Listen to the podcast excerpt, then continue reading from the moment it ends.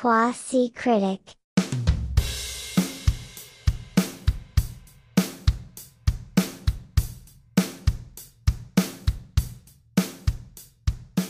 O sea, ya pagar con tarjeta argentina no es una opción en nada. O sea, ¿viste el impuesto de hoy? Ot- ¿Volvieron a subir el impuesto en Argentina? Otro impuesto para la para cualquier compra que hagas en dólares con la tarjeta argentina. O sea, Netflix se fue a la mierda. Pero a ver, pri- primero era el el 30%, después era el 30% encima del 30%, después creo que hubo un 5% más. Ahora, para ¿cuál todo es lo este? que hagas. Ah, Bueno, ahora toda, do- o sea, no quise ni leer bien, pero es algo así como que toda compra, a ver, aquí me lo dice. Toda compra que tengas con tu tarjeta. Aquí, información importante sobre sus tarjetas.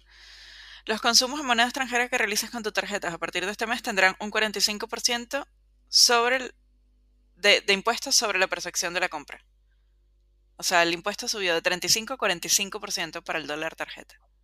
ah, ok, ok, ok. Ahí te Coño, sigo. o sea, pagas 2 dólares y la vaina son 10. O sea, es ridículo. Sí, no, es absurdo. No, ya nadie sabe. Em, nada, bienvenidos a, a Quasi Critic. El episodio, el, el- el episodio de hoy es sobre los impuestos en Argentina. Tenemos me un estamos invitado. grabando ya. Invitamos a Sergio Massa a que nos cuente La maravillosa historia del dólar volátil. Claro. ¿Habrá estado Sergio Massa en algún podcast? Ahora que me da curiosidad. Lo voy a buscar. No, no quisiera oírlo yo. ¿No? Bueno, es el sup- yo, yo- lo único que sé de Sergio Massa es que es- le dicen el superministro y creo que es porque realmente el cargo que le pusieron es superministro. No sé, nada más. Ese es su mérito, el superministro. Sí. Bueno, no, Y pero que- vamos a sacar la se- política de este podcast. No, no, no. Bueno, está bien. Iba a estar mejor que el episodio de... Vamos a hablar de Grey, Greyman. El, el, de- el, el, el Greyman, que es el hombre gris, que es basado en una novela. Este, por eso se llama así. Porque la novela se llama así. Eh, y el episodio, el, perdón, la película está en Netflix. Este es una, una producción de Netflix eh, que vienen, me parece a mi juicio, como en una seguidilla de querer eh, emular el modelo blockbuster en taquilla de cine en casa, excepto que creo que ninguno de estos blockbusters, estos estrenos con, con protagonistas, con, con estrellas de cine hollywoodense han sido memorables, en mi opinión. Pero este es uno más, este, uno más que eh, por lo menos pintaba interesante, pinta interesante. Em, creo que podemos hacer la charla sin spoilers. Este, dirigida por los hermanos rusos, que em, venían de Community, la serie. Luego hicieron eh, un par de películas, empezando por, no sé si la primera película probablemente fue Captain America Civil War. Hicieron Infinity War, Los Vengadores. Hicieron, eh, hicieron eh, Vengadores Endgame también. Y ahí este, se, tuvieron un montón de éxito. La película más taquillera creo que del mundo, al, al- al menos por un tiempo. Eh, no sé si Avatar volvió a ganar ese puesto, pero bueno, esa es mi, mi introducción a, a, a Greyman. Este, al- ¿Algún otro detalle, Ley, que, que contribuir? Me encantó tu introducción, fue como una clase además sobre la filmografía de estos directores. Yo no tenía idea, es primera película que veo de ellos. A mí particularmente eh, la película me pareció divertida para pasar el rato. Em, y me hizo pensar mucho en Salvando las Distancias, y ahora voy a explicar por qué Salvando las Distancias, en La Supremacía de Bourne, esa trilogía de acción que es como un clásico, este, que además Claro. yo soy particularmente fanática, me parece como súper divertido. Yo- a mí me gustan mucho las películas de acción, es algo que es un género que particularmente yo elijo cuando me quiero relajar y no quiero pensar en nada y solo pasarla bien y ver cómo los capos de Hollywood que filman con el presupuesto con el que todo el mundo quiere filmar hacen efectos especiales maravillosos. Y esta peli tiene un montón de efectos especiales divertidos, que está bien para la pantalla chica, como bien decías, para verlo en casa, este, no sé, con pochoclos caseros y divertirse.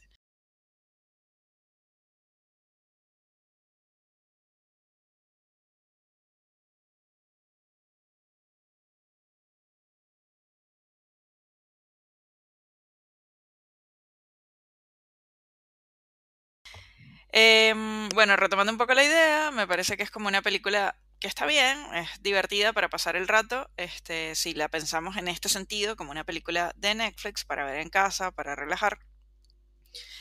Y bueno, si, si eres eh, un poco superflua, como yo, no creo que sea algo para perder ver a Ryan Gosling por dos horas y cinco segundos.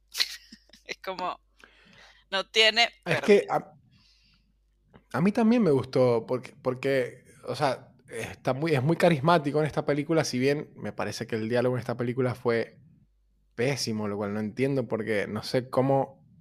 La, película la dirigieron los hermanos rusos y la escribieron los mismos que escribieron Avengers Endgame y Avengers Infinity War y Civil War. Y no sé cómo las líneas que escribieron funcionaron tan bien allá. No sé si es que Marvel metió mano o pasó algo de por medio, pero aquí los diálogos me parecieron pésimos y, me parecía que eh, Ryan Gosling tenía, una, tenía el carisma correcto y la actitud correcta como para verlo rato, tipo, este es un capo que los va a matar a todos, me encanta, a mí me encanta por los mismos motivos, pero lo que le ponían a decir era, era muy, muy, muy, este, muy tongue in cheek, era muy, muy cringy, no me gustaron los días, y mismo con Ana de Armas, me parece que lo que le ponían a decir era tipo, muy pedorro.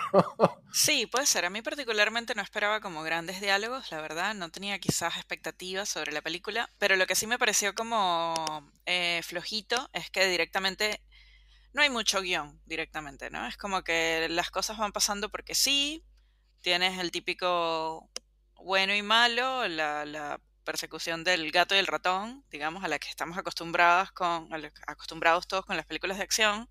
Y a diferencia de otras buenas películas de acción donde hay un guion y donde quizás hay algunas cosas que te hacen como empatizar más con el personaje principal, acá directamente no pasa. Es simplemente como un montón de escenas donde Ryan Gosling se ve ridículamente sexy, eh, a pesar de que lo están cagando a palos toda la película. y es como que llega un momento... Oh, hay una escena que, sí, ¿eh? Ridículo, ¿no? Lo inmortal que es. Sí, hay una escena que sí te hacen empatizar con él un poquito, medio emocional la escena, que te dicen por qué le pasó lo que le pasó y todo eso. Sí, puede ser, pero tampoco eh, profundizan mucho en eso. Este, te, te, dan como algunos elementos para que entiendas el porqué de su decisión de rescatar a una niña, que es parte fundamental en el guion o en, el, en la trama de la película. Este, y él decide arriesgar mucho este, para rescatar a una niña y más allá de eso, no te dan demasiados más elementos sobre, sobre él. No, no. simplemente una peli de matar, ¿no? Es como. Lo cual está buenísimo. Lo que pasa es que la película tiene como una. No sé si es como una crisis de. Al principio me atrapó como eso. O sea, me acuerdo que la puse y. Me acuerdo, solté el teléfono y play y empezaba con una misión muy, muy eh, fácil de entender de lo que le mandaron a hacer. elimina este target, chao. Y se ve, hasta ahí iba, iba bien, iba como, bueno, esto, esto me, tiene enganchado. Y después era como que no sé si la película quería ser eh, Onda Taken, que es como una película de acción que tiene, que al mismo tiempo... Una muy buena película de acción, Claro, seria, no tiene nada, no tiene ningún aspecto que, que, te haga pensar que ni que es este medio, que es medio chiste a propósito, ni nada por el estilo. O si quiere ser más una John Wick o alguna loca de Nicolas Cage, donde tipo es, realmente exagerado a propósito. Era como que caía en el medio, quería hacer las dos cosas y no terminaba de entender cómo tomármela. A ver, ahora que me das un poco de contexto sobre los creadores de esta peli, también entiendo como algunas decisiones que me divirtieron dentro de la peli. Por ejemplo, eh, hay una secuencia particularmente de acción que me pareció ridículamente exagerada y extremadamente maravillosa en ese sentido, que se da en Viena, en la ciudad de Viena cuando la vean, eh, como Carlos dijo que no vamos a, hacer spoilers, me parece una buena decisión. Este, solo les dejo como ese comentario. Que por eh, cierto, cuando, cuando ellos quieren hacerte saber la ciudad en la que está sucediendo lo que está sucediendo, te lo ponen bien grande, pues es Viena y cubre toda todo el marco. Lo mismo, hacían lo mismo en, las películas de, que hicieron para Marvel, hacían lo mismo. Y a eso voy también un poco con los códigos. Me parece que también es una peli que está eh, filmada intencionalmente casi como si fuese un videojuego por momentos. Eh, y eso me pareció una apuesta interesante a nivel estético. Eh, si bien es una peli que no apunta para nada a lo autoral y que no está rayando en ese, en ese, en ese género, digamos, este, tiene algunos momentos que dices como, ah, mira, qué buena esta decisión. La música, por ejemplo, hay algunas escenas de acción también que están montadas sobre la música, donde la música es súper antagónica a lo que está pasando en, en cuadro. Y eso lo hace ligero de ver y divertido de ver. Sí, hay, hay, una escena donde eso funciona particularmente bien al comienzo, que me, me gustó, realmente me gustó. Eh, tiene, muchos aciertos la película. en toda la peli, porque es un recurso que utilizan en esa escena que estás diciendo del comienzo, a mitad de película, y al final de la película también hay un chiste, quizás este, también como un guiño al espectador ahí, como de, mira, esta es como nuestra, nuestra cosa, ¿no? Este, y eso mm. funciona bien para divertirse y para pasar el rato con una peli que está pensada para Netflix y hecha para eso, ¿no? Este... Sí, a mí me pasa que no, termino de comprar, o sea, todavía no, no, no vi una película de Netflix que haya salido, que haya sido de esta índole, que haya sido de nivel de esta es una película de acción como, la, como si la fuese a ver en el cine no me ha pasado que tipo que siento que eh, emula la experiencia desde la comodidad de mi casa de forma bien, como me pasó por ejemplo con eh, Father of the Bride, que una película que hace 10 años se hubiese estrenado en el cine y hubiese estado rato en el cine, eh, y sentí que la, puse en HBO Max y la disfruté al igual que si hubiese ido al cine. Este, aquí es como que... Distintos, ¿no? Es como que el espectador que va a ir justamente a consumir efectos especiales en el cine, este, que es el espectador justamente de eh, este tipo de películas de acción, es un espectador que está acostumbrado además a un nivel de sonido y a un nivel de, de magnitud de la imagen muy distinto. De hecho, si te pones a ver no hay demasiadas apuestas de películas de acción para la pantalla chica. Es medio... No, podemos no, sí, es más nombrar más de 10. No, y creo que es Netflix más que nada persiguiendo ese modelo. Que no les queda, no sé si es por una cuestión de, pues, yo creo que hay películas que hacen mucho más o hacen algo mucho más logrado con menos dinero, porque estas películas les, meten bastante dinero. Pero por ejemplo, lo más similar que, que se me ocurre ahora es Disney Plus, que las series de Marvel, hay muchas que un episodio está a la altura de cualquier película que se vea en el cine, digamos. Esta película tuvo un presupuesto de 200 millones de, dólares. Greyman. Correcto. Eh, y se estrenó en algunos cines, por cierto. Sí, este, en la mayoría de pelis eh, que salen últimamente en plataformas tienen, aunque sea un visionado cortito en, pantalla grande, digamos, en cine. Igual me parece que, bueno, no sé, no sé si te ha pasado, este, yo particularmente soy bastante fanática de eh, las sagas de 007, eh, de James Bond. Es un personaje que a mí particularmente me divierte y de nuevo son estas pelis que me relajan mucho. Y hace poco este, me vi dos pelis en pantalla chica. Eh, generalmente cuando sacan alguna peli de James Bond siempre voy al cine a mirarla. Y mm, y me, me sucedió que me, que me, sigue emocionando, me sigue divirtiendo, me sigo riendo este, de, de, la grandilocuencia exagerada de algunas escenas este, de acción, de algunas persecuciones, que es lo que me hace, digamos, consumir este tipo de cine súper pochoclero. Y acá me parece que para hacer una peli de, de, de Netflix, eh, hay momentos en los que lo logra, lo logra bastante bien. ¿Sí? Hay otros donde, como bien decías, la, la historia se cae y es como, bueno no avanza más. Pero, pero las escenas de acción me divirtieron. Algo estaba off y no te sé decir qué, realmente. Es como que algo para mí estaba off y, yo no, lograba entender qué era. Por momentos me divertía mucho, por ejemplo. No hay historia. Sí, por ahí. ¿Cuál es la historia? no, no, no vamos a spoilear, pero realmente no hay un guion profundo. No hay demasiada empatía con ese journey del, del, del digamos, del protagonista da igual. Pero es que incluso cuando hay pelis que no hay, que la historia es demasiado simple, como en John Wick, y funciona increíblemente. O sea, es como a John Wick le, secuestran al perro, le matan al perro, y ya, es una, una, excusa para poner a Keanu Reeves a dispararle a todo el mundo, y está genial. Acá yo creo que querían una excusa para poner el personaje de Ryan Gosling a, antagónico al personaje de Chris Evans, que mm, medio que es la atracción principal junto con Ryan Gosling, un poco incluso más, porque lo ponen a hacer de malo, forro, hijo de puta, y, lo, Le sale muy mal también, porque tampoco le dan demasiados elementos para ser demasiado malo, espeluznante, ¿no?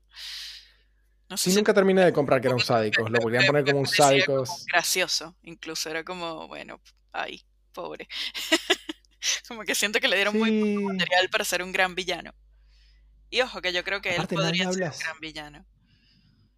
No lo hizo tan mal. O sea, era No, como que tenía respuesta. eh, eh, la historia no le daba material para ser un gran villano.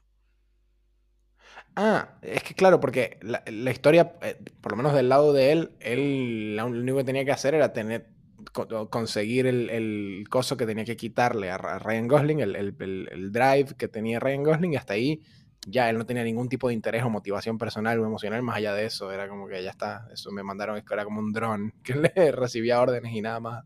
Y era un sádico, era conocido como que e- era un sádico. Sí, no, no es un personaje que está bien construido ni acompañado a nivel de guion ni a nivel de cámara. Él hace lo que puede con lo que le dio la película, digamos. Este, y bueno, qué sé yo. Tiene como un par de momentos ahí graciosos, que son genuinamente graciosos, porque él es muy carismático. Sí, igual que Ryan Gosling, los dos Igual que eso, ese- en ese aspecto igual que Ana.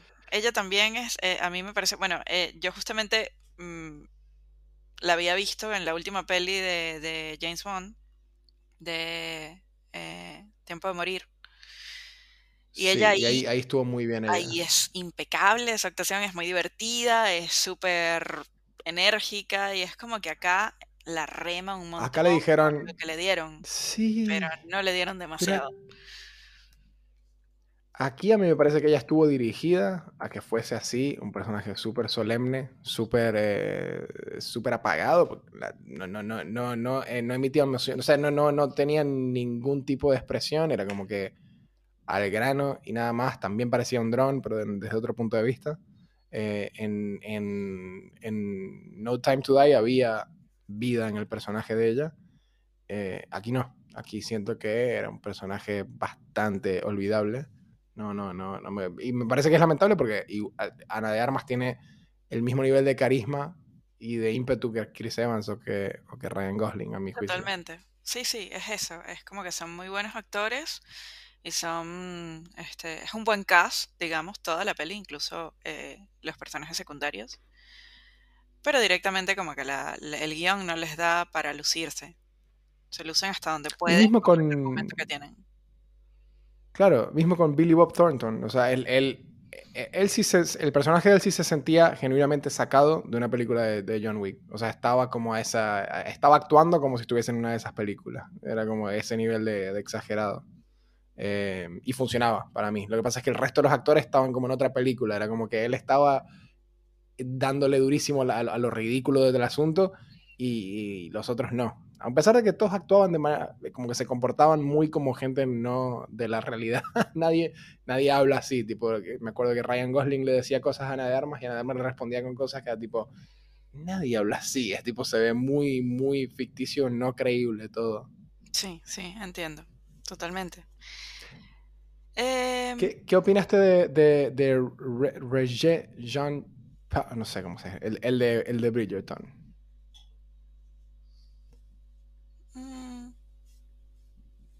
Me da igual, No la verdad. Es como, es un personaje también como que podría ser él, como podría me- ser cualquier otro, no tiene fuerza. Pero porque la historia no tiene Sí, fuerza. Es como un negligente en su trabajo, sin, de nuevo, sin caer en spoilers ni nada. eh, y más allá de eso, de, de jugar ese papel del negligente en su trabajo que dispara ciertas acciones en la, en la historia, no, ni me pinta, ni, ni me va, ni me viene. Creo que ahí Sí, fue, realmente. Mira, hay, hay un artículo en internet que todavía no lo he leído porque esta película mucha gente la está masacrando por internet. Sí. Este, que se llama, que el, el artículo dice The Gray Man is not a real movie. Es una- un artículo de Gawker.com. Todavía no lo leí, este, pero dice Everyone involved understands this. Me lo tengo que leer. Este, mm, pero bueno, ahí, ahí habrá bastante argumento de, de- de parecido más o menos a, de dónde vengo yo. Que a mí en realidad siento que en, los hermanos rusos hay, hay, hay, eh, cineastas muy talentosos, este, y, en mi mente hay como una, una idea de que después que ellos hicieron Endgame y salió toda esta, esta eh, polémica de Marvel que se le preguntaba a todos los directores consagrados qué opinaban de las películas de superhéroes, bla, bla, bla, ellos después de esa hicieron una para Apple TV que se llamaba Cherry, eh, con, con Spider-Man, con Tom Holland. Em, y esa tuvo muy, muy malas reseñas. En mi mente eso, eso no, estoy sacándome esto del forro, o sea, no es como que no, no, no está validado de ningún aspecto, pero para mí eso, esa era la respuesta a ellos. sí, no tengo idea. Ah, no, mentira, hicieron Extraction. Estuvieron ahí como escritores y productores, pero no como directores. Después de Avengers, que fue, les cambió la vida, obviamente, hicieron Cherry de directores y luego hicieron esta. Pero con Cherry era como para mí, es como la respuesta a Scorsese o a Coppola de nosotros sí podemos hacer cine real sin necesidad que sea superhéroe. Y esa película tuvo muy malas reseñas. Eh, para mí esto vuelve un poco más como al comfort zone de, bueno, este cine pochoclero, pero está bueno. Que de hecho lo van a expandir un montón, no sé si viste. Como va a tener secuelas, spin-off, un montón de cosas. Me lo imaginé, un poco al final eh, te, lo, te lo anticipa, ¿no? Em, bueno, medio que mi, mi comentario final en realidad em, queda no sé, para, para las redes, en orden, justamente por esta cosa de no, de no spoilear. Pero particularmente la ah. secuencia final me parece que tiene como un par de referencias ahí eh, divertidas. A lo que puede venir. No, a otras pelis incluso. Este, y bueno, sí, también a lo que puede venir, pero pero me pareció como la parte como más interesante a nivel cinematográfico, digamos la última secuencia. La, novela tiene segunda parte, creo. Ok, ok, ok. Bueno, veremos qué hacen con la secuela. Entonces, en la, en la última secuencia hay, hay, hay cosas interesantes que hacen referencia a Guiño. Sí, sí, sí, en la penúltima secuencia. Donde, donde se termina de resolver, digamos, el, el principal conflicto de la película. ok. ¿Qué te pareció ver a Wagner? Clásicos. Ok. Bueno, pasaron desapercibidos por mí eh, estas referencias al cine clásico, al igual que pasaron desapercibidas en, en eh, Everything Everywhere All the Time. At Once. ¿Qué me ibas a preguntar? ¿Qué, qué, te, ¿Qué, te, pareció ver a Wagner, Wagner Moura, el de, el de Narcos? Sí, el, el, Pablo Escobar de Narcos. ¿Lo, ¿Lo, notaste que era él? No, porque nunca vi Narcos. Este, no, la verdad que todos esos, esos, esos guiños para mí pasaron desapercibidos también.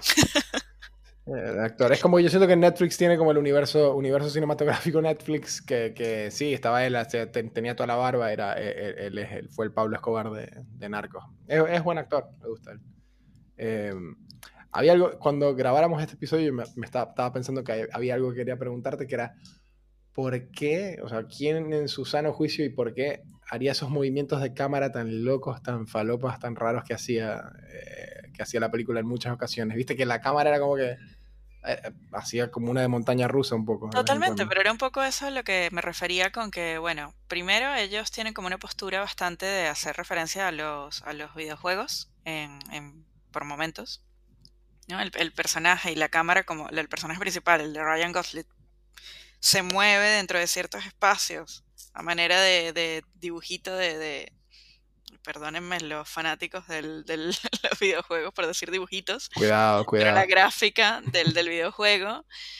Y por otros también, o sea, tiene como muchos guiños también al fanático de las películas de, de, de, acción, ¿no? Este, que estamos acostumbrados como a las grandes secuencias que son absolutamente inverosímiles, pero mientras más efectos especiales y más persecución interesante me hagas y más juegos de cámara, más me voy a enganchar y más me voy a divertir, porque vamos, vamos un poco, apostamos por estas pelis por eso.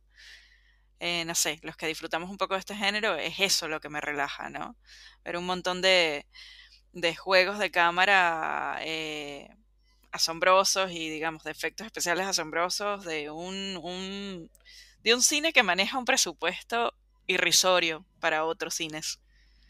Entonces, creo que eso está bien logrado por parte de estos directores en, tres secuencias en particular. Y para mí eso ya... Mencionaste... Lo vale, vale, vale el, el, vale, vale lo, eh, lo que se le paga a Netflix con el 65% de recargo de impuesto argentino. Sí, totalmente. Esas y otras de Netflix. a ver, no, em, eh, si lo hubiese ido a ver al cine y hubiese pagado la entrada al cine, hubiese salido muy molesta. Pero para Sí, yo ni en pedo. Está bien. Eh, por cierto, mencionaste videojuegos. Ellos están, creo que, bastante vinculados al mundo de los videojuegos. Se nota. Eh, Yo no tenía idea de nada de en estos directores y, y los estoy conociendo gracias a ti. Y, y eso está muy presente en su imagen. Yo recuerdo cuando salió. eh, yo no sé, nunca te pregunté si, si las de los Vengadores viste la última o no. No lo sé. Me recuerda un Bueno. poco de qué va. Yo, yo, yo la. Avengers, Avengers Endgame es la final, como la, la, Sí, esa la vi, esa la vi. La batalla La- la final, gran- toda el gran momento de Thanos. Exactamente. Bueno, Sí, e- eso. la vi, la vi en el cine. Yo.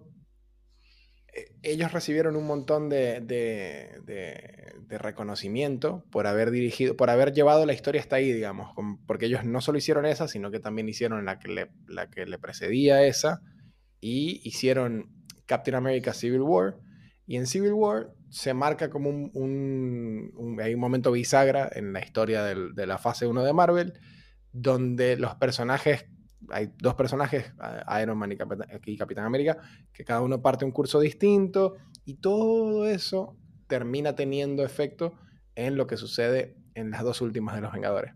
A lo que voy con todo esto es que eso se logró y en su momento tuvo tanto reconocimiento porque fue la combinación de los hermanos rusos, los directores de esta peli, con los escritores de esas películas también, de esas de los Vengadores, y que también escribieron estas, eh, que se llaman eh, Marcus.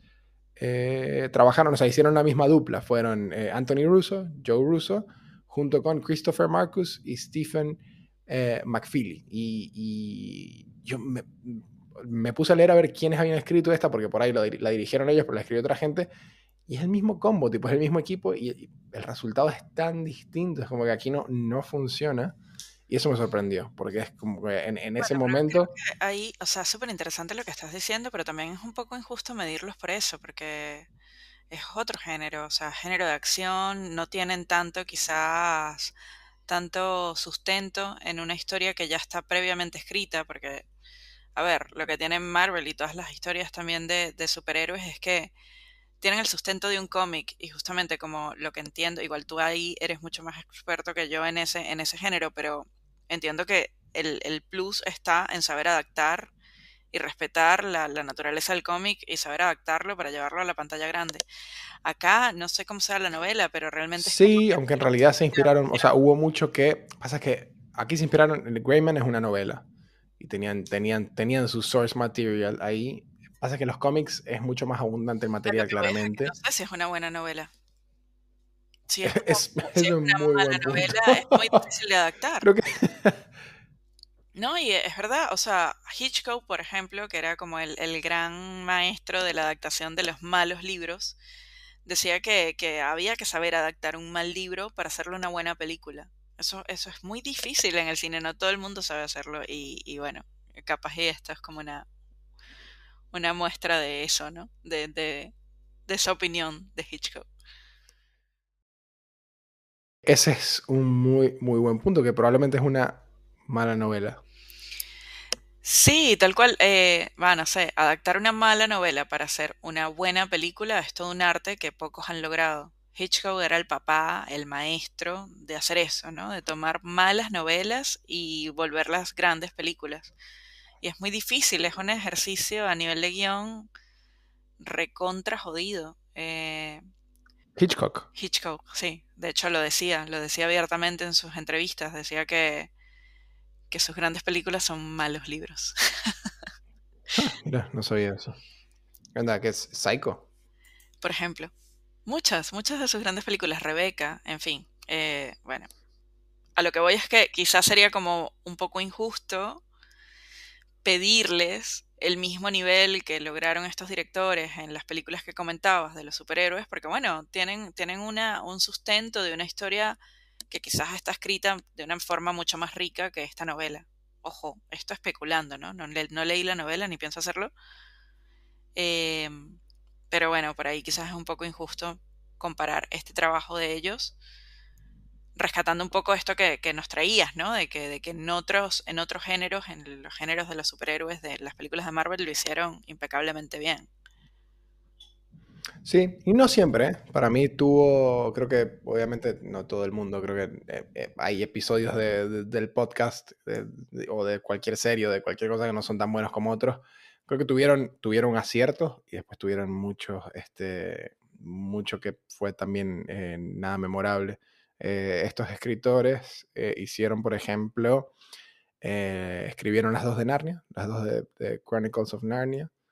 Y hicieron otro montón de pelis de, junto con otra gente, ¿no? No, no escribían solos, pero hicieron otro, otro montón de películas de Marvel y no de Marvel, que tampoco fueron nada del otro mundo, pero bueno, con, con, con Avengers, con esas dos de, Vengadores, sí, como que destrozaron todo y cambiaron el mundo del cine prácticamente.